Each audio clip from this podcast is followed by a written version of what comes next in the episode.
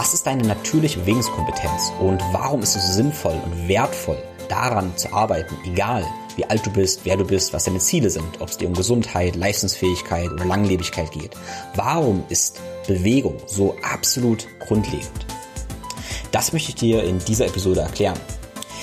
Das Ganze ist irgendwie so grundlegend, dass man oft den Wald vor lauter Bäumen gar nicht sieht und deshalb gar nicht so einfach ist zu kommunizieren und zu verstehen. Und ich nehme mir deshalb in dieser Episode eben Zeit, damit das Ganze mit dir resoniert und du motiviert bist und verstehst, warum das so wertvoll für dich ist.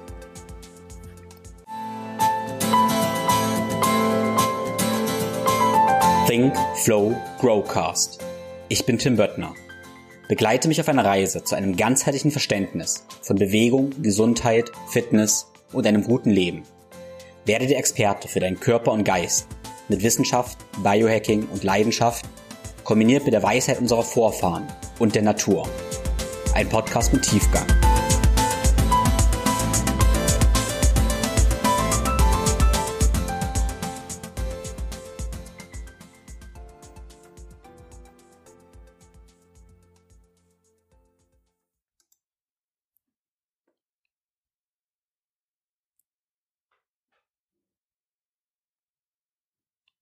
Ganz wichtig ist mir hier zu verstehen, dass wenn wir über Bewegung reden, es eben nicht nur um Bewegung geht.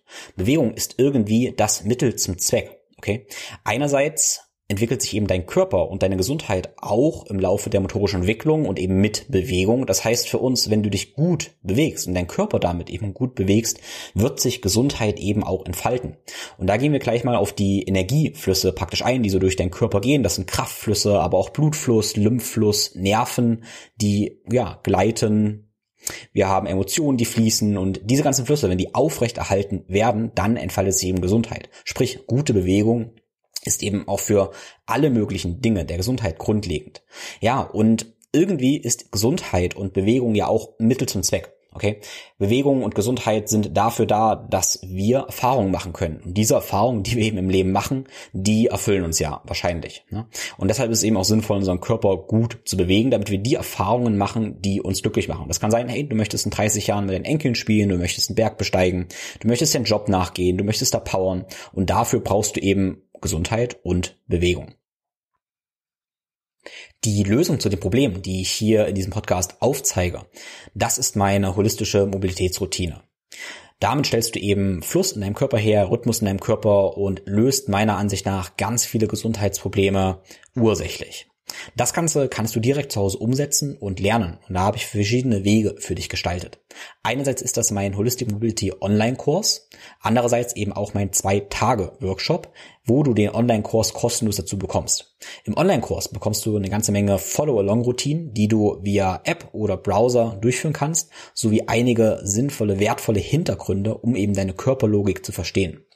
Die Routinen kannst du überall und immer machen, egal ob am Morgen, am Abend oder als Pause zwischendurch. Du brauchst dafür kein Equipment und es ist auch egal, wie alt oder wie fit du bist. In meinen zwei Tages-Workshops gehen wir natürlich richtig, richtig tief rein und du kommst da wirklich in die Erfahrung, wie du es alleine sicherlich nicht machen und schaffen würdest. Der nächste Zwei-Tages-Workshop ist am 12. und 13. November in Leipzig offline, am 19. und 20., 19. und 20. November in der Schweiz, in Thun und wir haben einen Online-Workshop, einen zwei Tage Online-Workshop, der auch aufgezeichnet wird. Wenn du also an einem Tag nicht live dabei sein kannst, kannst du die Aufzeichnungen für einige Zeit danach noch anschauen. Ähm, am 3. und 4. Dezember online, quasi in deinem Wohnzimmer. Als Podcast-Hörer bekommst du 10% Rabatt mit dem Code TFG10. Sichere lieber jetzt sofort einen Platz, weil die Teilnehmerzahl wie immer begrenzt ist. Ich würde mich sehr freuen, wenn du die Episode auf den sozialen Netzwerken teilst, mit einem Screenshot, beispielsweise auf Instagram und mich darin verlinkst und uns eine Bewertung bei Apple und Spotify lässt. Vielen lieben Dank dafür. So, wir springen mal zurück. Und eine Frage, die ich mir immer gestellt habe, ist, warum können sich Kinder ebenso schön und frei bewegen? Die können einfach springen, spielen, lossprinten, ohne Warm-up und denken halt nicht über irgendwas nach. Das ist ja das Faszinierende. Die hocken einfach, tragen Dinge und die denken nicht über irgendwelche Muskeln nach. Okay, also vielleicht, wenn du einen Trainingshintergrund hast, dann denkst du, wie aktivierst du deinen Rumpf? Wie aktivierst du dein Gesäß? Darf dein Knie nach innen fallen? Darf dein Knie nach außen fallen? Darfst du die Zehenspitzen oder darfst du das Knie über die Zehenspitzen schieben? Allen diesen Fragen stellst du dir, die werden eventuell optimiert. Und dann funktioniert das irgendwie mehr oder weniger. Aber bei Kindern geht das ja einfach so. Und das ist natürlich irgendwie faszinierend. Ein Kind hat keine Ahnung von diesen ganzen Muskeln und weiß eigentlich gar nicht über Bewegung, aber bewegt sich eben einfach, einfach, einfach. Ja. Und es ist praktisch unbewusst kompetent. Okay. Wenn wir Erwachsene Bewegung wieder lernen durch Trainer, Coaches, dann werden wir oft bewusst kompetent, eventuell. Erstmal, ähm, ja, sind wir noch nicht kompetent und dann lernen wir eben dazu und werden bewusst kompetent, dass wir an Dinge denken, wie Dinge richtig funktionieren. Irgendwelche Übungsausführungen, sagen wir mal eine Kniebeuge mit einer Langhantel und dann wirst du bewusst kompetent. Aber eigentlich solltest du das ja können, ohne über, äh, drüber nachdenken zu müssen. Also unbewusst kompetent zu werden. Ja, und das können Kinder irgendwie. Ist die Frage, warum. Dann könnte man jetzt denken, okay, vielleicht dürfen wir als Erwachsene einfach nicht darüber nachdenken, einfach nur machen. Aber das funktioniert leider eben auch nicht so. Wenn wir als Erwachsene einfach wieder irgendwie Dinge machen, passiert es eben, dass wir uns erfahrungsgemäß manchmal verletzen. Manche Menschen nicht, die eine Bewegungsgrundlage haben, die verletzen sich nicht, aber viele Menschen verletzen sich eben. Das sehen wir zum Beispiel bei dem Papa, der nach Jahren wieder Fußball spielt, am Wochenende mit seinem Kind und schubdiwups das Kreuzband reißt. Okay? Irgendwie ist die Grundlage dann eben weg. Das sehen wir bei den Leuten, die mit einem Krafttraining anfangen und aber bei jeder Übung fragen, hey, wie geht das? Und wenn sie es einfach so machen, dann sieht das nicht gut aus, fühlt sich nicht gut an und fühlt führt eben auch zu Überlastungen. Also es scheint den meisten Menschen nicht einfach so leicht zu fallen, sich einfach wieder wie ein Kind zu bewegen. Das scheint also irgendwie auch nicht die Lösung zu sein. Und eine Idee ist, ja, vielleicht sollten wir mal zurückschauen, wann dieser Disconnect passiert. Und das ist ein ganz wichtiger Gedanke, den ich bei allen Sachen irgendwie habe, wenn wir Symptome, Probleme sehen, wir sehen zum Beispiel jetzt ein Symptom. Ähm, das können Knieschmerzen sein, die gehen wir nachher nochmal ausführlich an, ähm, wie mein Gedankenstrang da praktisch aussieht. Aber wir haben jetzt ein Symptom, da können wir ein Pflaster draufkleben, okay. Aber sinnvoll kann es sein, nach der Ursache zu suchen. Und da ist es eben oft sinnvoll, in die Vergangenheit zu reisen. Also so, ja, Jahre zurückzugehen und schauen, wann haben wir uns von unserer wahren Natur praktisch da entfernt. Wahre Natur klingt jetzt so ein bisschen äh, ja abgehoben, aber ich gehe einfach davon aus, dass wir in den ersten Lebensjahren eben unsere ja unser volles Potenzial eigentlich erreichen, also optimal funktionieren und dann durch bestimmte Konditionierungen uns von unserer Gesundheit praktisch entfernen. Okay, wir entfernen uns praktisch von unserer Gesundheit. Wir erreichen ein Normal, und durch bestimmte gesellschaftliche Konventionen, durch modernen Lebensstil weichen wir eben von diesem Normal ab. Werden praktisch verrückt. Okay, wir rücken von diesem Normal ab. Das heißt, alles, was wir machen müssen, ist wieder zu unserem Normal zurückzugehen. Und vielleicht ganz kurz, ähm, ich nenne das dann Optimierung. Aber Optimierung bedeutet praktisch nur, wir kommen zu unserem Normal zurück. Also wir könnten Optimierung als, auch als Normalisierung begreifen. Also Optimierung ist in meiner Welt nichts anderes, außer als eben zurück zur Natürlichkeit, zurück zur Normal zu kommen. Ähm, ja, Punkt. Also wir gehen mal zurück und schauen, okay, wann haben wir das Ganze eventuell verloren? Und dann kommen wir eben drauf, dass wir erstmal als Kind geboren werden, gehen durch unsere motorische Entwicklung. Das heißt, wir lernen da zu atmen, wir schreien, beginnen dann ähm, ja zu kriechen, irgendwann zu krabbeln, stehen dann auf und ja, der Körper bewegt sich schön. Irgendwann in der Kindheit oder spätestens in der Jugend gibt es aber wahrscheinlich ein paar Ereignisse, die da einen kleinen Disconnect hervorrufen. Und einerseits ist das bewegungstechnisch eben, dass wir wahrscheinlich mehr sitzen. Okay, wir sitzen mehr und was beim Sitzen ja passiert, wenn wir auf Stühlen sitzen, dass unser Unterkörper vom Oberkörper irgendwie getrennt wird. Das klingt erstmal so ein bisschen komisch vielleicht, aber wenn wir auf Stühlen sitzen, dann ist unser Po praktisch angeklebt und dadurch haben wir keinen richtigen Kraftfluss zwischen Oberkörper und Unterkörper. Wenn du jetzt zum Beispiel gerade läufst, dann merkst du ja, mit jedem Schritt, den du tust, da hm, ja, hast du auch einen Effekt in deinen Armen. Außer wenn du dein Handy zum Beispiel jetzt vor dir hältst, dann stoppst du diesen Fluss so ein kleines bisschen, aber eigentlich ist der ganze Körper immer verbunden in natürliche Bewegung, auch wenn wir was werfen, wenn wir springen. Wenn wir aber sitzen, dann entkoppeln wir Ober- und Unterkörper. Okay? Und normalerweise haben wir eben einen Fluss zwischen Ober- und Unterkörper und auch einen Rhythmus zwischen Ober- und Unterkörper. Zwei Faktoren, Fluss und Rhythmus. Und diese werden eben durchaus unterbrochen durch ähm, das Sitzen. Ja, nun ist es überhaupt nicht schlimm, wenn wir ein kleines bisschen sitzen. Wenn wir zum Essen sitzen, zum Lesen sitzen, ähm, am Boden sitzen, das wäre alles kein großes Problem. Ähm, wahrscheinlich wäre das in der Natur eben ja auch so gewesen, dass wir irgendwie ruhen. Ruhen ist ja nun völlig normal. Aber wenn wir dann eben anfangen, nicht mehr nur zum Essen und zum Ruhen zu sitzen, sondern auch während eigentlich der Nichtruhe zu sitzen, also während der Arbeit oder in der Schule, ja eben in der Schule, wenn wir da eben schon sehr, sehr viel sitzen, dann entfernen wir uns wahrscheinlich irgendwie von unserem, ja, von unserem Naturell. Okay, und da beginnen eben die ersten Probleme. Also sitzen tatsächlich zu viel sitzen einfach. Die Dosis macht immer das Gift, könnte schon das erste große Problem sein. Ein zweites Problem, was irgendwann in der Kindheit wahrscheinlich passiert, ist, dass es zu einer Dysbalance kommt zwischen Eindruck und Ausdruck. Das ist ein ziemlich großes Thema. Ich stelle das hier mal an. Eindruck und Ausdruck. Ausdruck bedeutet für mich, ich verschaffe mir Ausdruck und das kann eben körperlicher Natur sein, was wir zum Beispiel als spontanes Losrennen, Springen, Lachen, Tanzen begreifen könnten und eben auch mentale Natur, dass ich eben Dinge kreiere, die aus mir rauskommen, die noch kein fixes Ergebnis fest haben. Okay, das wäre so der, der Ausdruck. Und Eindruck bedeutet für mich eben durchaus auch, dass ich Dinge in einer bestimmten Erwartungshaltung tue. Sprich, ich entspreche irgendwie Konvention und ja, kanalisiere meine Energie in einer ganz bestimmten Art und Weise, die eben bestimmte Erwartungen letztendlich erfüllt. So, da gibt es nicht unbedingt ein richtig oder falsch, aber es geht eben um eine Balance. Wir sehen, dass Kinder ja noch sehr, sehr spontan sind. Also Kinder beginnen einfach loszurennen, loszulachen, sich auszudrücken und dadurch eben Spannungen abzubauen. Das ist ganz, ganz wichtiger Punkt. Das ist auch eine gewisse Form von, von These jetzt, äh, die durchaus diskutabel ist, aber ich sehe darin, in diesen Ausdruck, sich auszudrücken, einen Spannungsabbau. Wir sehen das in einigen äh, Völkern auch, die Spannung abbauen dadurch, dass sie tanzen, singen, schütteln und ja, hoffentlich spielst, tanzt, singst du vielleicht auch, um eben Spannung abzubauen. Und das ist eben ganz wichtig für den Balance zwischen Eindruck und Ausdruck. Okay, Eindruck bedeutet für mich nun, ich tue Dinge in einer bestimmten Erwartungshaltung und das sehen wir zum Beispiel ja ja, auch Schule zum Beispiel schon. Ist ja ganz oft so, dass wir Aufgaben bekommen oder bekommen haben, die eben ein ganz bestimmtes Ergebnis eigentlich forcieren. Also wir, wir beginnen irgendeine Aufgabe, aber das Ergebnis steht eigentlich mehr oder weniger schon fest. Das heißt, wir finden nur den schnellsten Weg zum vorhergesagten Ergebnis. Und das übertragen wir dann auf ganz, ganz viele Dinge. Wenn wir zum Beispiel jetzt, ähm, ich sag mal, wir machen Training, Sport und haben ein Trainingsprogramm, wo wir eben auch Kniebeugen auf genau die und die Art und Weise machen. Gibt es einen sehr, sehr guten Trainer zum Beispiel, der mir genau sagt, welche Muskeln ich da genau aktivieren muss. Das ist total richtig. Aber es kann eben sein, dass ich dadurch wieder Spannung durchaus aufbaue, weil ich die Dinge ja wieder nicht im Ausdruck von meinem Körper mache, sondern eventuell wieder im, im Eindruck, wie die Dinge eben zu sein haben. Und letztendlich kann dann jeder für sich reflektieren, wie viele gesellschaftliche Konventionen er oder sie eben übernimmt und damit ja irgendwie Erwartungen überspricht, ähm, entspricht und damit aber immer mehr Eindrücke sammelt.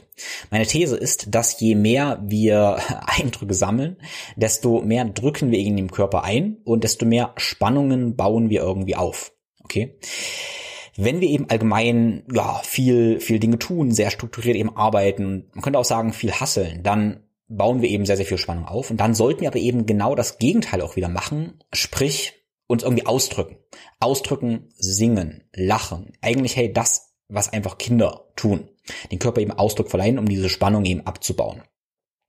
So, warum sind Eindrücke und Spannungen dann eben Probleme im Übermaß? Ja, weil Spannungen letztendlich sich körperlich als Spannungen manifestieren und damit Blockaden hervorrufen. Okay?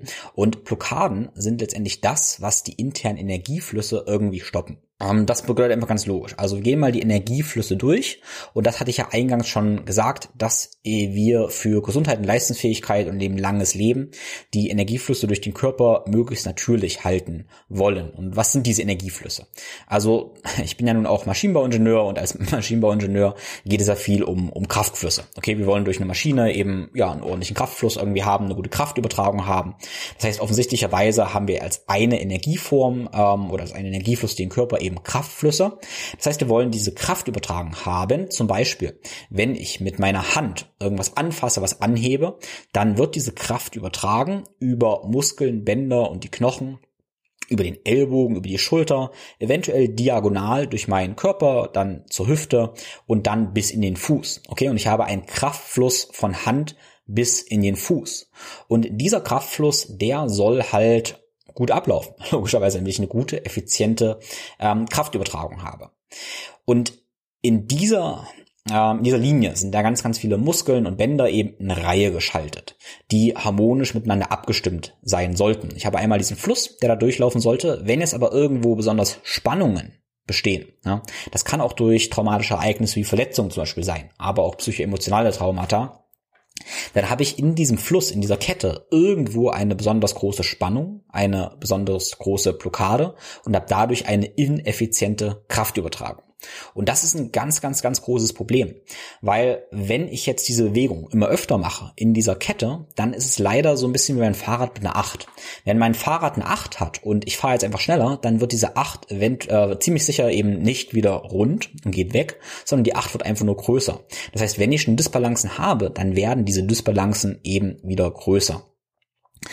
Ähm, ich habe jetzt gerade diese, diese Kette angesprochen. Ich habe einfach mal von der rechten Hand bis in den linken Fuß da gesprochen, wo ich eine kinetische Kraftübertragung habe. Einen Kraftfluss, wo eben diese Kraft fließt, ja. Aber ich habe übrigens auch einen Rhythmus. Ja, das ist auch ganz wichtig, immer zu sagen, dass ja, wir einen Rhythmus haben. Also das heißt, diese ganzen Muskeln, die gehen nicht unbedingt gleichzeitig an, sondern im ja, natürlichen Rhythmus. Und das ist unglaublich komplex, wie das abläuft. Und das sollte eigentlich auch einfach unbewusst ablaufen.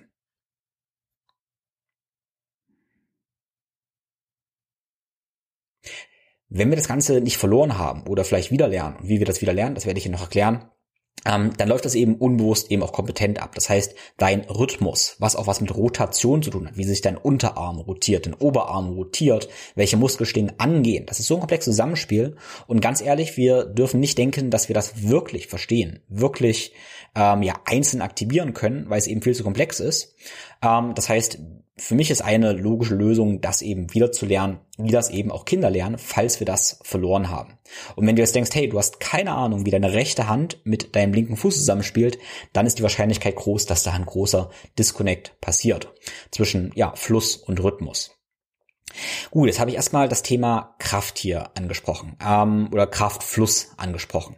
Ähm, zwei, drei Implikationen noch, wenn das Ganze eben nicht natürlich effizient abläuft. Was sind da Probleme? Ich habe gesagt, okay, wir haben dann irgendwo eine Blockade, ähm, was für uns immer bedeutet, wir haben irgendwo in diesem Kraftfluss, in diesem ja, Kraftfluss eine Disharmonie. Das heißt, ähm, du hast keine gleichmäßige Kraftübertragung, sondern hast irgendwo ganz viel Last und irgendwo viel zu wenig. Und das ist wieder ein Problem, weil letztendlich haben wir dann bestimmte Gelenkstrukturen, die überlastet werden. Okay, die degenerieren letztendlich, weil sie überlastet werden. Und du hast andere Gelenkstrukturen, die eben degenerieren, weil sie unterlastet werden oder unterbelastet werden. Ja? Und da haben wir dann durchaus eben Gelenksprobleme, die sich eben dann äußern können als zum Beispiel Arthrose oder zum Beispiel irgendwie Knieschmerzen. Letztendlich, weil du bestimmte Dinge zu viel belastest, andere Dinge eben zu wenig belastest.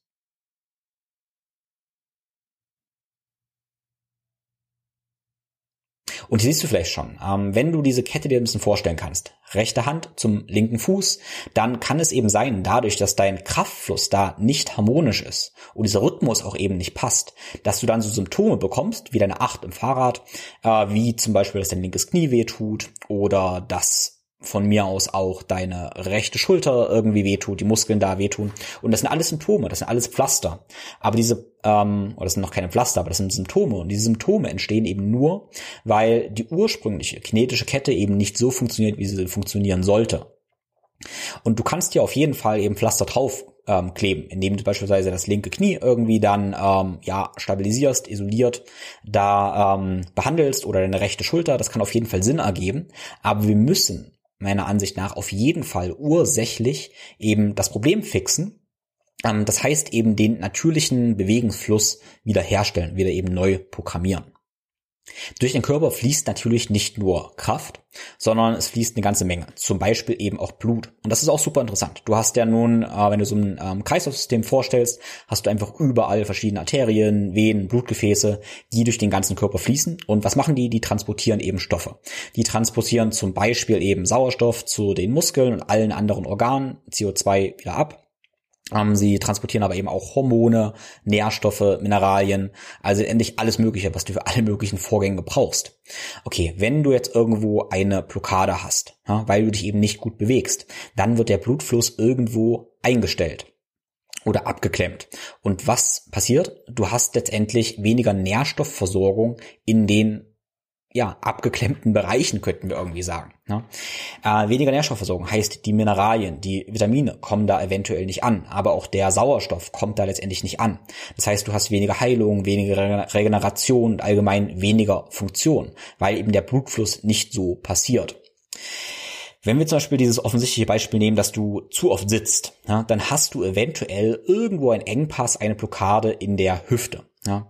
Ähm, ja, und dadurch klemmt es dir zum gewissen Maß eben deine Blutgefäße ab und dadurch hast du eben weniger Versorgung im ganzen Unterkörper.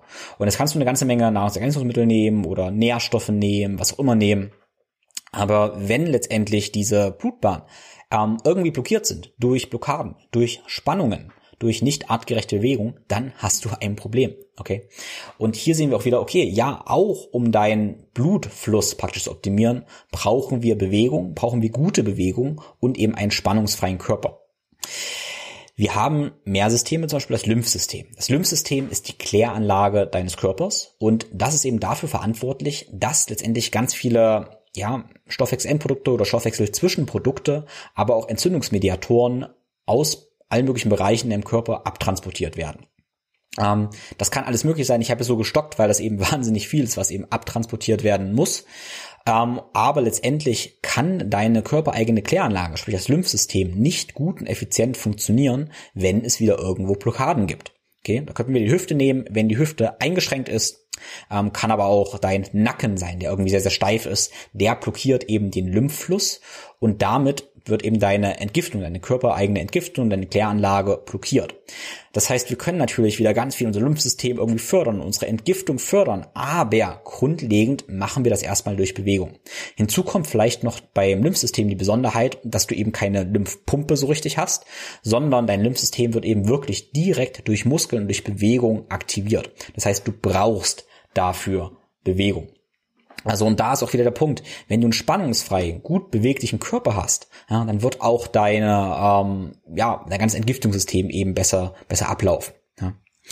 Gut, ähm, dann haben wir natürlich Nerven, die deinen ganzen Körper ja, versorgen. Insofern, dass du einmal über Nervenbahn eben wahrnimmst, was in deinem Körper so Phase ist, sprich, was mit deinem Fuß los ist, was mit deinen Organen los ist, diese ganzen Informationen, wo deine Gelenke eben auch sind, wie die eingestellt sind, wie Spannungen in Muskeln sind, das sind überall Sensoren im ganzen Körper und die leiten ihre Informationen eben dann über die Nervenbahn, über das Rückenmark bis ins Gehirn.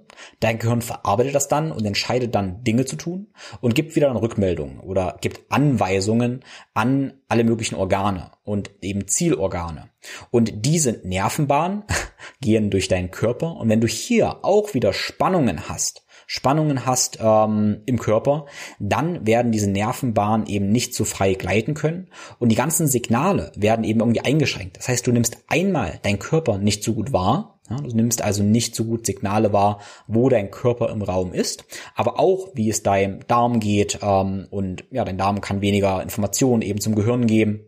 Aber wiederum können die Informationen, die dein Gehirn dann an den Körper gibt, was es eben ausführen soll, auch nicht so gut ähm, ja, laufen. Und auch da sollte wieder klar sein, um deine Interozeption, also deine Innenwahrnehmung, deine Außenwahrnehmung und letztendlich deine Signalgebung zu optimieren, sprich deine autonomen Funktion, ähm, musst du eben letztendlich dich irgendwie gut bewegen, einen spannungsfreien Körper haben, damit eben Nerven besser arbeiten können. Gut, und was wir zum Beispiel auch noch haben, ist das Thema Emotion. Ja, Emotion ähm, verstehe ich ganz gerne auch einfach als ja, Energiemuster im Körper. Ja. Emotionen, ähm, wenn du zum Beispiel jetzt eine Emotion mal hervorrufst, zum Beispiel Freude. Ja. Also freu dich mal, denk mal an was du, irgendwas sehr, sehr Schönes, freue dich und du merkst, wie du ein Energiemuster hast. Wenn ich jetzt an Freude denke, merke ich zum Beispiel irgendwas im Brustbereich, was sich da ausbreitet. Wenn ich jetzt traurig bin und ich denke an was sehr, sehr traurig ist, dann merke ich ein ganz anderes Energiemuster. Ist bei mir so eher was Zusammenziehendes, auch vielleicht im Brustbereich. Äh, und du kannst da ein bisschen mehr reinfühlen und fühlst endlich bei jeder Emotion ähm, Energiemuster im ganzen Körper. Und damit dieses Energiemuster im Körper eben auch gut ja, fließen kann, aber damit eben auch in der Emotionen transformiert werden können, ja, da brauchst du eben auch wieder einen spannungsfreien, gut bewegten Körper.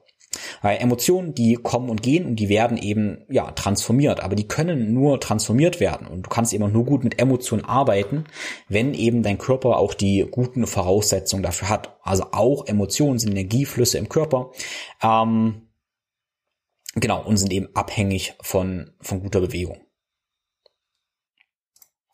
Das klang jetzt nach einer ganzen Menge und das ist auch eine ganze Menge, aber das Schöne ist ja, wenn du überlegst, was du jetzt tun musst, dann musst du eben nicht alle Systeme einzeln optimieren, sondern du darfst deinen Körper eben nur wieder lernen, gut zu bewegen, also dich gut zu bewegen und ihn eben artgerecht zu bewegen und dann wird sich die Gesundheit von allen anderen Systemen zu einem sehr, sehr großen Maß eben ganz natürlich entfalten. Und das ist die Idee und das ist das Schöne. Und das finde ich dann so ein bisschen Magie, weil Magie ist für mich was, wo ich so Effekte habe, die ich eventuell gar nicht so richtig verstehe, ja, aber erst verstehe, wenn ich die Komplexität, Komplexität praktisch so ein bisschen aufschlüssele, isoliere.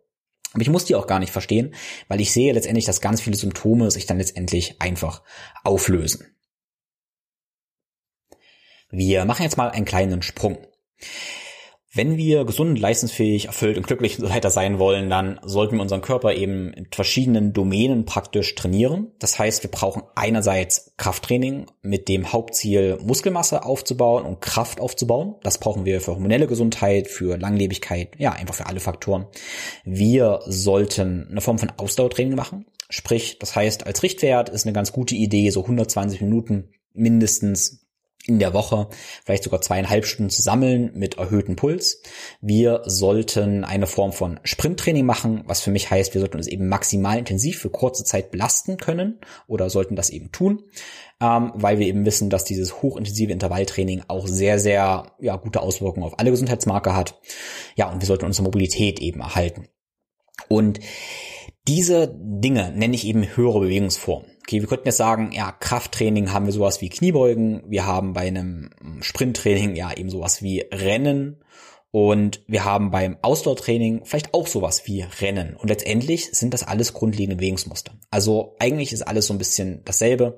Wir haben grundlegende Bewegungsmuster, die wir da eben ausführen. Einmal gegen mehr Widerstand, einmal wenig Widerstand für eine lange Zeit oder einmal gegen wenig Widerstand aber eben maximal schnell. Das sind so die Dinge, die wir letztendlich da tun.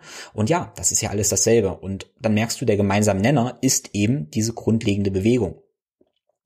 Ich bin der Meinung, wenn wir das verstanden haben, also wenn unser Körper das verstanden hat, dann können wir das eben auch alles. Und ich gebe zu, ich bin manchmal fast ein bisschen genervt davon, von diesen Fragen, wie denn das jetzt alles so richtig geht, weil ich eigentlich denke, hey, das sollten wir eigentlich selber wissen. Wir sollten das Recht und die Möglichkeit haben, das selber zu wissen. Wir sollten einfach wissen, wie ein Liegestütz perfekt auszuführen geht, weil ein Liegestütz nichts anderes ist, als sich hinzulegen und hochzudrücken. Ja? Und das kann halt jedes Baby, jedes Kind, ah, Baby vielleicht noch nicht, aber dann irgendwann jedes Kind. Das Muster kann erstmal jedes Kind und das verlernen wir halt wieder, aber das können wir eben auch wieder lernen. Und alles, was wir letztendlich dann machen, später im Leben. Das heißt aber auch, wenn wir, wenn wir spielen, die Sportarten, die wir machen, hier finden wir überall diese grundlegenden Bewegungsmuster. Und wenn wir die können, dann können wir alles andere eben auch machen. Und deshalb ist es eben auch so absolut kraftvoll mächtig, unserem Körper das wieder zu lernen. Mit unserer natürlichen Bewegungskompetenz, um jetzt das Wort wieder mal vom Anfang zu sagen, natürliche Bewegungskompetenz, da wissen wir eben einfach, wie ein Ausfallschritt im Krafttraining geht, wie vielleicht ein Jumping Split Squat oder ein Jumping Lunge äh, für ein kleines Tabata Sprint Ding geht oder eben im Sprint oder eben Rennen fürs Ausdauertraining. Okay, dann merken wir ja, dieses Muster, Ausfallschritt, Sprinten und Rennen ist eigentlich immer genau dasselbe. Und somit erübrigen sich eben die Fragen. Und dann wissen wir auch einfach, was Drehmomente sind, was Rhythmus ist, was Gelenkszentrierung bedeutet, weil wir das eben eigentlich in unserer natürlichen Bewegungskompetenz angelegt haben. Ja, und ich weiß, wir sind manchmal oder du bist vielleicht manchmal so ein bisschen verwirrt von wegen, ah, jetzt musst du das noch machen, das noch machen und das noch lernen und wie geht die Übung richtig? Ja, und so viel verschiedene Fragen ersparst du dir eben, wenn du an dieser grundlegenden Bewegung arbeitest, das letztendlich lernst und deinem Körper dann vertraust. Das kann sich vielleicht so anfühlen, als wenn du erstmal ein paar Schritte zurückgehst, eben da an dieser Basis arbeitest, aber dann kannst du letztendlich unendlich viele verschiedene Schritte in allen Spielenarten des Lebens ähm, tun. Ich mag die Idee davon, dass ganz viel, was wir eben tun als Gesundheits- Maßnahmen so Pflaster sind. Okay, wir behandeln eben Symptome und kleben da am Pflaster dran. Und wir arbeiten also nicht wirklich an der Wurzel. Hier ist mir ganz wichtig zu sagen, dass es aber total sinnvoll sein kann und oft ganz sinnvoll ist, eben an, mit Pflastern zu arbeiten. Also wenn wir mal von Bewegung reden und beispielsweise machst du eine Kniebeuge und kannst dabei deine Hüftmuskulatur, nehmen einfach jetzt mal deinen Gluteus, ähm, großen Gesäßmuskel eben nicht aktivieren, dann kann es ein sinnvolles Pflaster sein zu sagen, ja, ich wähle eine ganz spezielle Übung, um eben mein Gluteus zu aktivieren. Ja, das ist ein Pflaster. Jetzt stelle ich mir da mal die Frage, wenn ich dieses Pflaster praktisch draufklebe, ich ähm, aktiviere mein Gluteus, wie oft muss ich das machen? In meiner Welt möchte ich das ein paar Mal machen und dann mache ich aber eine Kniebeuge und dann kann mein Körper das. Und dann, vielleicht sagen wir einfach mal nach einer Woche, hast du vor jedem Training, in jedem Training hast du in einer Woche, also ja, eine Woche lang hast du vor jedem Training dein Po aktiviert. Okay? Und dann hoffe ich einfach mal, dass dein Körper sich das gemerkt hat. Dann kannst du einfach eine Kniebeuge machen und dein Po ist eben aktiviert. Dasselbe beim Laufen. Du kannst also auch rennen, laufen und dein Gluteus feuert einfach so, weil du diesen isolierten, diese isolierte, dieses isolierte Pflaster in ein höheres Muster praktisch integriert hast. Okay? Und das ist die Idee. Das heißt, Pflaster sind sinnvoll, solange sie integriert werden. Wie viele von diesen Pflastern und wie oft du diese Pflaster brauchst, das ist natürlich individuell. Und die Idee besteht darin, je natürlicher dein Lebensstil ist, also je mehr du gehst, am Boden sitzt, ja, spielst, verschiedene Bewegungsformen hast und je weniger du eben einfältig sitzt, desto weniger Pflaster brauchst du. Wenn du einen Bürojob hast und einfach acht Stunden am Tag sitzt, ja, dann kann es eben nötig sein, dass du vor jedem Training, was du machst, oder vor jedem Lauf, den du draußen machst, vielleicht dein Gesäß aktivierst, weil durch deinen sitzenden Lebensstil du jedes Mal ja, diese Fähigkeit durch das Pflaster, was du dir eigentlich erarbeitet hast, eben wieder vergisst. Das ist dann leider so. Also je unnatürlicher ein Lebensstil ist, desto mehr Pflaster hast du eben nötig. Und es kann sehr, sehr sinnvoll sein, eben zu sagen, ja, du baust jetzt einen Steharbeitsplatz, ähm, sitzt am Boden während der Arbeit und dann hast du eben weniger Pflaster nötig. Wir gehen nochmal ganz kurz zu dem Beispiel des Kraftflusses zurück, wo ich gesagt hatte, ja, wir haben einen Kraftfluss zwischen der rechten Hand und dem linken Fuß. Und jetzt hatte ich gesagt, ja, okay, du hast irgendwo eine Spannung ähm, und dadurch eine Disbalance und keinen richtig guten Kraftfluss. Jetzt könnte ein Pflaster eben sein, dass wir sagen, ja, ähm, wir haben einen überaktiven Muskel, sagen wir einfach mal, dein Nacken ist da völlig verspannt und ein Pflaster wäre jetzt eben die Verspannung im Nacken zu lösen. Und wir haben vielleicht in dieser ähm, in diesem Verlauf auch ein paar Muskeln, die völlig unteraktiv sind, beispielsweise den Gesäß. Und das Pflaster wäre jetzt eben das Gesäß zu aktivieren. Ja, das machst du. Du machst also äh, Spannung aus dem Nacken weg, dein Gesäß aktivierst du und ja, das ist ein Muster, was wir wahrscheinlich ziemlich oft brauchen. So und Jetzt ist die Idee, dass du aber dieses Muster, diesen Kraftfluss eben trainierst, aktivierst und damit integrierst. Wenn du jetzt diese Linie, dieses natürliche Muster eben in einer Bewegungsroutine integrierst, wo dein Körper versteht, ah ja, die effizienteste Kraftübertragung, die effizienteste, der effiziente Bewegungsfluss ist eben, wenn mein linkes Gesäß da gut feuert und mein Nacken entspannt ist und wenn du deinen Körper dann gern auf täglicher Basis und eben mit deiner Alltagsbewegung daran erinnerst, dass dieser Energiefluss das Natürliche ist, dann werden diese Pflaster halt halten und dann musst du sie nicht immer wieder neu aufkleben. Ich hoffe, das ergibt dir so, ergibt so ein bisschen Sinn. Wir brauchen immer diese Integration in das natürliche Muster, damit die Pflaster halten. Und dann ist auch total sinnvoll, das alles zu machen. So, und wie machen wir nun, dass diese Pflaster eben halten? Also wie programmieren wir unseren Körper neu oder sagen wir mal alt, so dass deine natürliche Bewegungsintelligenz eben wieder hergestellt wird. Und da ist die Idee, dass unser Körper das ja entlang der neuromotorischen Entwicklung lernt. Was einfach nur bedeutet, eben während der ersten Zeit, der du auf der Welt bist, lernst du alle Bewegungen, die du eben lernen musst. Und das bedeutet für uns das erste, was wir so im Leben machen, ist zu atmen. Das heißt, wir haben erstmal die Atmung mit dem Zwerchfell. Ja, Zwerchfell, Rippen breiten sich seitlich aus, Bauch breitet sich seitlich aus, dein Zwerchfell arbeitet schön hier lernt dein Körper übrigens auch schon einen Rhythmus zwischen Zwerchfell und Beckenboden herzustellen. Okay? Das heißt, durch die Atmung wird schon dein Zwerchfell mit dem Beckenboden integriert, dein Rumpf wird aktiviert und dann beginnst du letztendlich die Augen zu bewegen und dann den Kopf zu bewegen. Ja, das ist super, super spannend, weil deine Augen praktisch durch den Raum gucken und der Kopf praktisch folgt. Das heißt, dein Körper lernt hier eine Kopfkontrolle und lernt aber praktisch auch, wie er mit der Zwerchfellatmung den Kopf bewegen kann, in den die Augen gucken. Und was dann passiert, ist, dass du irgendwann immer weiter rumguckst, dass du oder ein Kind eben in Richtung reichen würden und dann irgendwann rumfällt und rumrollt. Und dann haben wir diesen Fakt, oder das Gelernte, dass wir eben schon diese wunderbaren Muskelschlingen oder was ist Schlingen, diese Diagonalen, diese Spiralen im Körper durch Rollen praktisch aktivieren. Und da haben wir jetzt zum Beispiel schon sowas. Ah, cool. Ähm, stell dir mal kurz vor, du guckst in eine Richtung, liegst auf dem Boden, bewegst deinen Kopf, reichst in eine Richtung und rollst dann irgendwann rum. Ja, und hier haben wir plötzlich schon eine Kraftübertragung oder einen Bewegungsfluss von der Hand diagonal ähm, über, über den Mittelkörper diagonal bis in den Fuß. Und das programmieren wir praktisch schon beim Rollen. Und das können wir als Erwachsene eben auch wieder lernen. Ja? Dann geht es irgendwann weiter, dass wir so auf alle Vieren kommen und dann in das Rocken kommen. Rocken bedeutet, du bist im Vierfüßerstand und da schaukeln von vorn nach hinten. Ich verlinke dir ein Video, wo du das alles mal siehst oder eben direkt nachmachen kannst. Und beim Rocken letztendlich lernt unser Körper oder der Körper eines Kindes wieder einen Rhythmus herzustellen. Super, super spannend, weil deine Schultern hier praktisch rhythmisch sich mit der Hüfte bewegen. Ja, rhythmisch heißt auch wieder, dass deine Körperpartien praktisch schön miteinander kommunizieren und dass du eben mehr Fluss hast. Dass das ganze Blut, Lymphe, Kraft, alles eben besser fließen kann. Und dann beginnen wir irgendwann zu kriechen und zu krabbeln und dabei lernt dein Körper auch wieder, wie Hand und Fuß über den Mittelkörper gekoppelt werden und alles wunderbar mit zusammenarbeitet. Dann irgendwann beginnst du aufzustehen und eben zu laufen. Und dann hat dein Körper alles gelernt, was er eben lernen muss.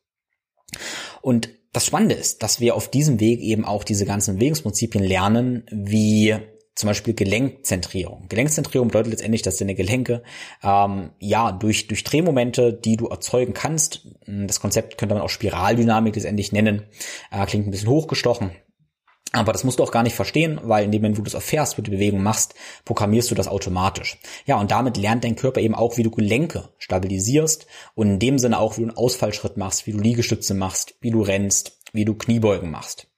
Ja, und das ist so eine Bewegungsroutine äh, in, in wirklich in einer Minute jetzt gewesen, ähm, entlang der motorischen Entwicklung, wie du deinen Körper eben praktisch neu vertratest, neu programmierst und wie gesagt, die Pflaster haltend machst. Ja, eine Kernaussage ist jetzt, dass wenn du mit ganz vielen Therapeuten, Ärzten, Practitionern arbeitest, die eben bestimmte Teile von deinem Körper reparieren, ähm, bin ich da super dankbar und das ist wunder wunderschön. Und wenn du jetzt aber praktisch deine eigene Bewegungsintelligenz, deine Bewegungskompetenz neu programmierst durch eine Bewegungsroutine entlang deiner motorischen Entwicklung, wirst du letztendlich die Arbeit von allen diesen wunderbaren Experten, ähm, ja, ich sag mal, haltbar machen haltbar machen, ne? weil du eben diese einzelnen Pflaster in diese Höhe, in diese grundlegenden Bewegungsformen in deinen Körper praktisch integrierst. Ja? Und das finde ich großartig. Und diese Kraft glaube ich tatsächlich absolut, weil ich die Ergebnisse, die magischen Ergebnisse immer und immer wieder sehe. Lass uns mal noch ein Beispiel angucken, was ein Symptom und was denn die Ursachen dafür sein könnten. Wie so ein Baum aufgehen oder ein Baum, der nach unten eigentlich aufgeht.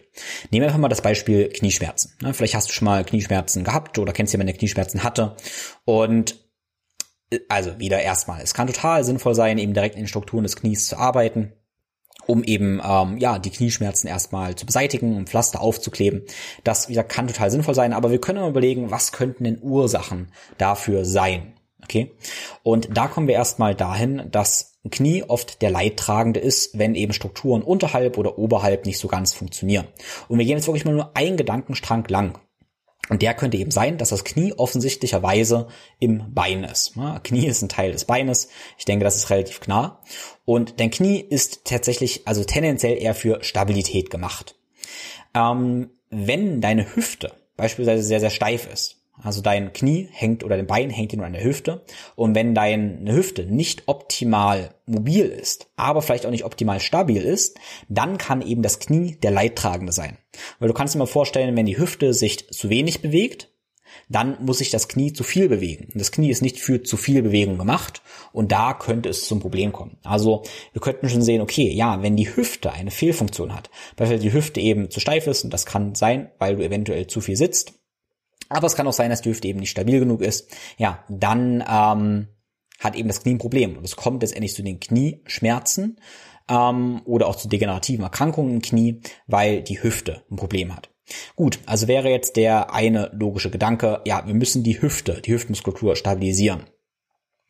Gut, ähm, jetzt fragt man sich vielleicht eventuell wieder, hm, ja, aber bei einem Kind geht das ja auch. Also das Kind denkt auch nicht an seine Hüfte und trotzdem geht das einfach alles so. Okay, also was könnten Problem oder was könnten Ursachen sein, warum die Hüfte denn eigentlich nicht so funktioniert?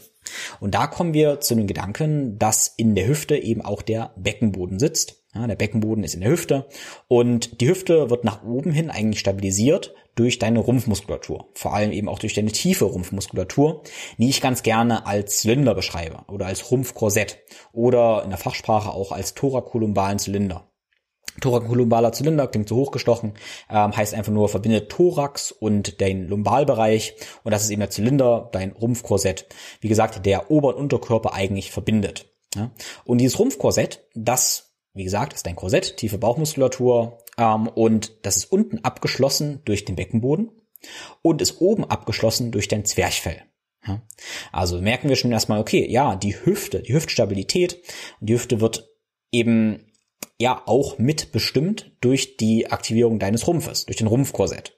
Okay, also wäre jetzt der nächste Gedanke, der eigentlich halt ziemlich logisch ist, ich muss also meinen Bauch anspannen, muss meinen Bauch aktivieren, weil durch die Aktivierung meines Bauches stabilisiere ich meine Hüfte und damit ist auch mein Knie letztendlich besser aufgestellt. Gut, also Bauchtraining. Ja, könnte das die Lösung sein. Also machst du ganz viele Crunches, Bauchtraining, wie auch immer. Und fragst dich aber vielleicht, na, ja, warum muss ich schon wieder so viele Pflaster da draufkleben? Ein Kind macht das ja auch so. Einfach so. Also gibt es vielleicht nicht noch eine andere Ursache. Okay, und jetzt habe ich gesagt, dein thorakolumbaler Zylinder, dein Rumpfkorsett, der wird abgeschlossen von oben durch dein Zwerchfell. Und das ist schon mal interessant. Dein Zwerchfell, dein Diaphragma, es gibt einige Diaphragmas, wir nehmen mal hier dein ähm, ja, Atemdiaphragma, dein Zwerchfell. Das wird ähm, ja, das ist ja zum Atmen da. Okay, das ist dein Hauptatemmuskel. Natürlich interessant, weil in unserer Reise gehen wir jetzt ja wieder ganz, ganz weit zurück. Wir hatten ja gesagt, das Erste, was wir im Leben machen, ist letztendlich zu atmen. Ähm, und wenn wir sehen, ah, okay, irgendwie wird dein Rumpfkorsett ja durch den Hauptatemmuskel steuert, dann können wir uns natürlich überlegen, na, atmest du denn richtig? Vielleicht sollten wir uns also erstmal, wenn wir an Knieschmerzen denken, auch über die Atmung Gedanken machen und die mal checken. Also kannst du mit deinem Zwerchfell atmen, vor allem eben auch, wenn es drauf ankommt. Also wenn dein Knie mal wirklich Belastung hat. Ähm, nicht nur auf die Yogamatte, sondern auch, wenn es eben drauf ankommt. Das heißt, dann sind wir schon beim Thema Atmung, beim Thema Zwerchfell. Vielleicht ist das eine Ursache. Gut, dann können wir letztendlich dann das Zwerchfell, ich sag mal, auftrainieren, was wir nicht direkt machen wollen, aber wir wollen eben lernen, gut zu atmen. Das lohnt sich für jeden und damit ergeben, damit, ja, werden eben schon ganz viele Probleme eliminiert. Ich möchte dir mal noch einen Gedanken praktisch geben. Dein ähm, ja, Zwerchfell, wie gesagt, gibt den Rhythmus für deinen Zylinder vor, den Rhythmus für den Beckenboden. Also vielleicht, vielleicht ähm, brauchst du auch weniger isoliertes Beckenbodentraining. Ja, vielleicht musst du nur mal lernen, dein Zwerchfell ordentlich zu benutzen. Vielleicht sind aber auch deine Schulterschmerzen ähm, ursächlich damit zusammenhängt, dass du eben nicht gut atmest, weil, hey, auch deine Schultern hängen an deinem Mittelkörper dran. Gut, also Zwerchfell könnte eine Idee sein, daran zu arbeiten. So, ähm, wenn du jetzt isoliert in deiner Atmung arbeitest, stellst du vielleicht eventuell fest, dass du immer wieder davon abkommst, dass du im Alltag das nicht so richtig beibehalten kannst. Und da kann es einmal sinnvoll sein, deinen Körper täglich in der Mobilitätsroutine daran zu erinnern, wie Atmung eben funktioniert, auf täglicher Basis das eben einprogrammierst, die Neuropfade praktisch da ähm, einschleifst durch ähm, regelmäßige Wiederholung. Aber wir können auch andere Ebenen natürlich aufmachen. Ne? Dein Zwerchfell ähm, ja, sollte ja automatisch einfach auch ja, arbeiten. Also solltest nicht dran denken, wie du atmest. Also du solltest nicht den ganzen Tag bewusst atmen, du solltest den ganzen Tag eigentlich unbewusst atmen. Und das sollte einfach so passieren. Das heißt, es ist eine autonome Funktion, die durch dein Gehirn gesteuert werden wird. Und das ist ja das Spannende an der Atmung. Die Atmung letztendlich kannst du beeinflussen, aber die wird eben durch ganz viele Dinge eben auch beeinflusst, wie zum Beispiel ja, Emotion. Das weißt du, wenn du zum Beispiel jetzt irgendwie freudig bist oder wenn du direkt lachst. Wenn du jetzt zum Beispiel lachst, dann merkst du, wie dein Zwerchfell sich bewegt, wie dein ganzer Rumpf sich bewegt. Wenn du jetzt ähm, dir eine Schocksituation vorstellst, wo du ja geschockt bist, ja, irgendeine traumatische, irgendein traumatisches Ereignis hatte, merkst du vielleicht, wie du gar nicht mehr atmest. Und wie dein Zwerchfell sich eigentlich auch noch kaum bewegt, wie du ganz, ganz flach und ganz wenig atmest.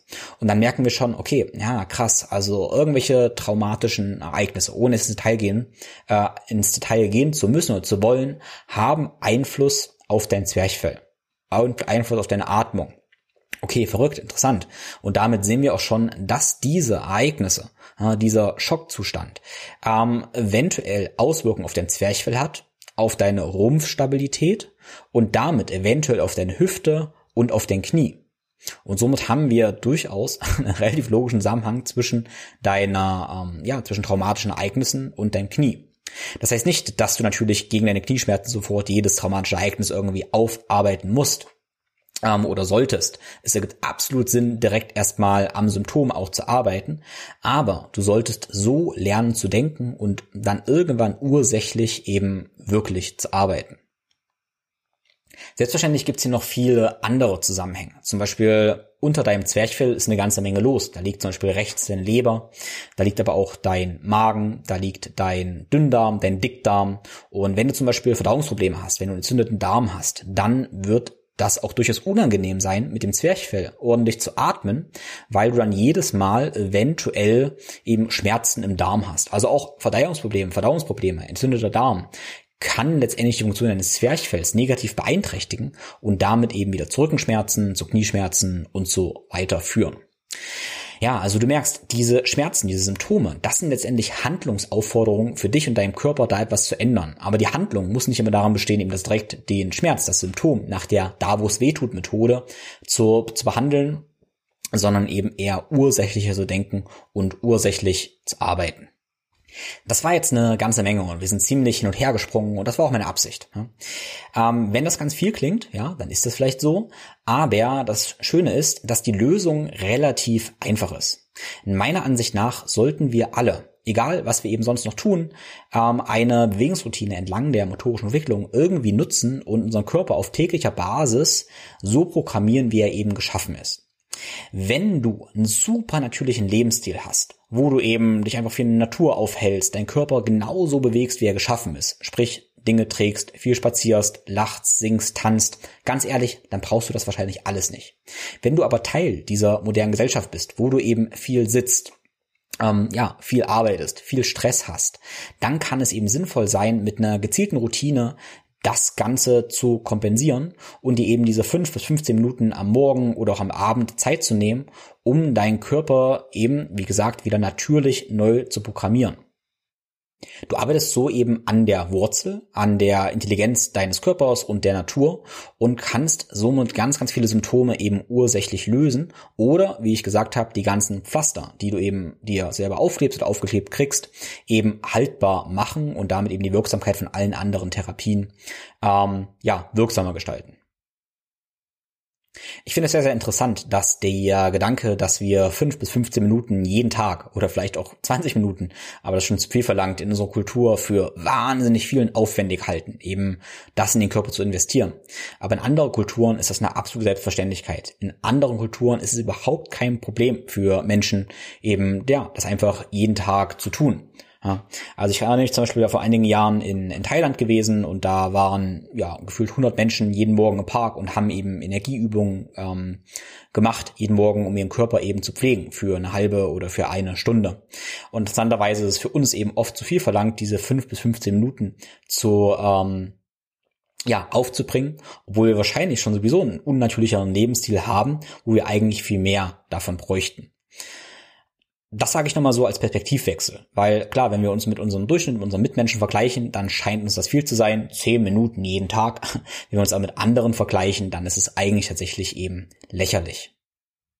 So, ich fasse mal zwei, drei Dinge zusammen. Also ich bin davon überzeugt, und das ist eben mein Wunsch für dich, dass du deinem Körper eben so zum Nutzen wieder lernst und so programmierst, dass sich ganz viele Fragen erübrigen. Wie, sprich, wie eine Kniebeuge richtig geht, ähm, wie Krafttraining denn so richtig geht, weil du dann eben alles verstehst. Das ist die Idee.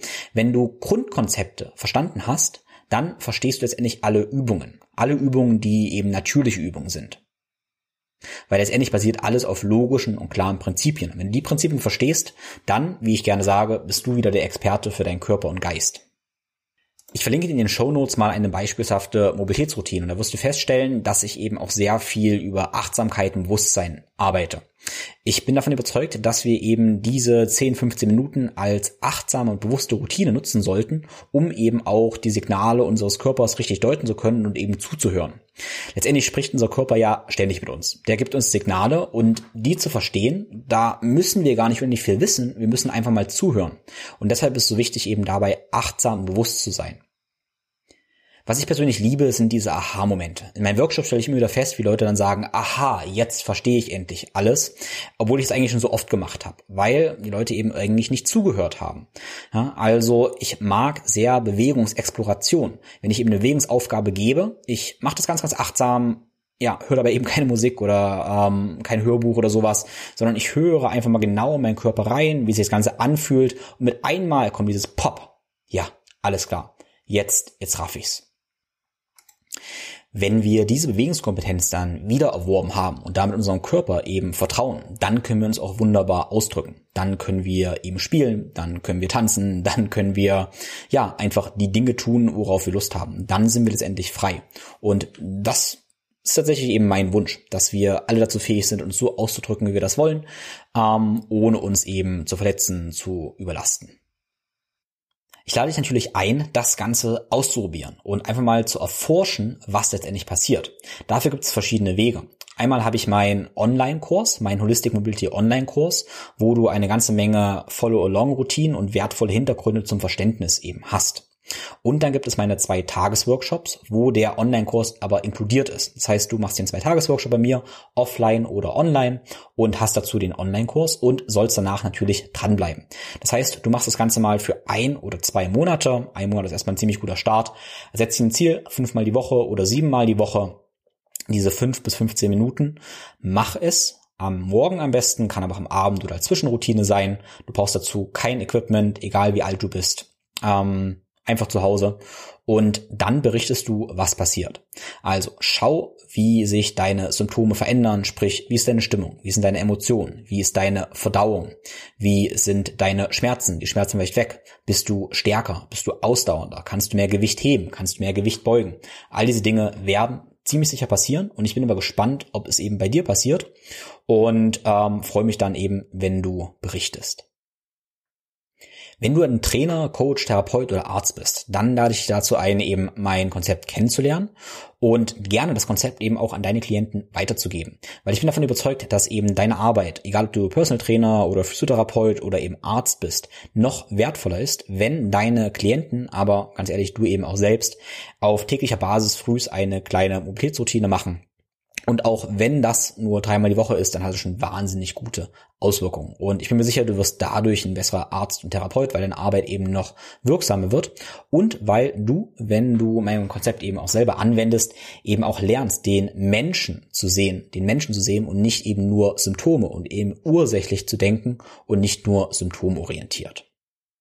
Den Link zu meinem Online-Kurs verlinke ich dir in den Show Notes und meine nächsten Live-Workshops, also meine zwei Tages-Workshops, sind einmal am 12. und 13. Ähm, November in Leipzig, am 19. und 20. November in Thun in der Schweiz und den Online-Workshops, den zwei Tages Online-Workshops gibt's am 3. und 4. Dezember, ja, online praktisch in deinem Wohnzimmer. Wie gesagt, zu allen zwei Tages-Workshops bekommst du kostenlos den Online-Kurs dazu, damit du eben die Umsetzung kommst. Als Podcast-Hörer sparst du auf alle meine Online-Kurse und alle meine Workshops ein paar Prozent mit dem Code, den ich dir in den Show Notes verlinke. Wenn du diesen Podcast unterstützen willst, dann freue ich mich sehr, wenn du uns eine Bewertung bei Apple und Spotify hinterlässt und den Podcast auf den sozialen Netzwerken teilst. Vielen lieben Dank dafür. Außerdem freue ich mich sehr über die Unterstützung von Sponsoren. Und du kannst praktisch den Podcast unterstützen, indem du meine Links, meine Partnerlinks benutzt, die du wie immer auf www.thinkflowgo.com-empfehlung findest. Vielen lieben Dank dafür. Wenn du Fragen hast, Themenwünsche zum Podcast, dann schreib mir. In den Shownotes findest du einen Link zu einer Seite, wo du direkt ein Formular einschicken kannst mit deinen Fragen und Wünschen für einige Q&A-Episoden.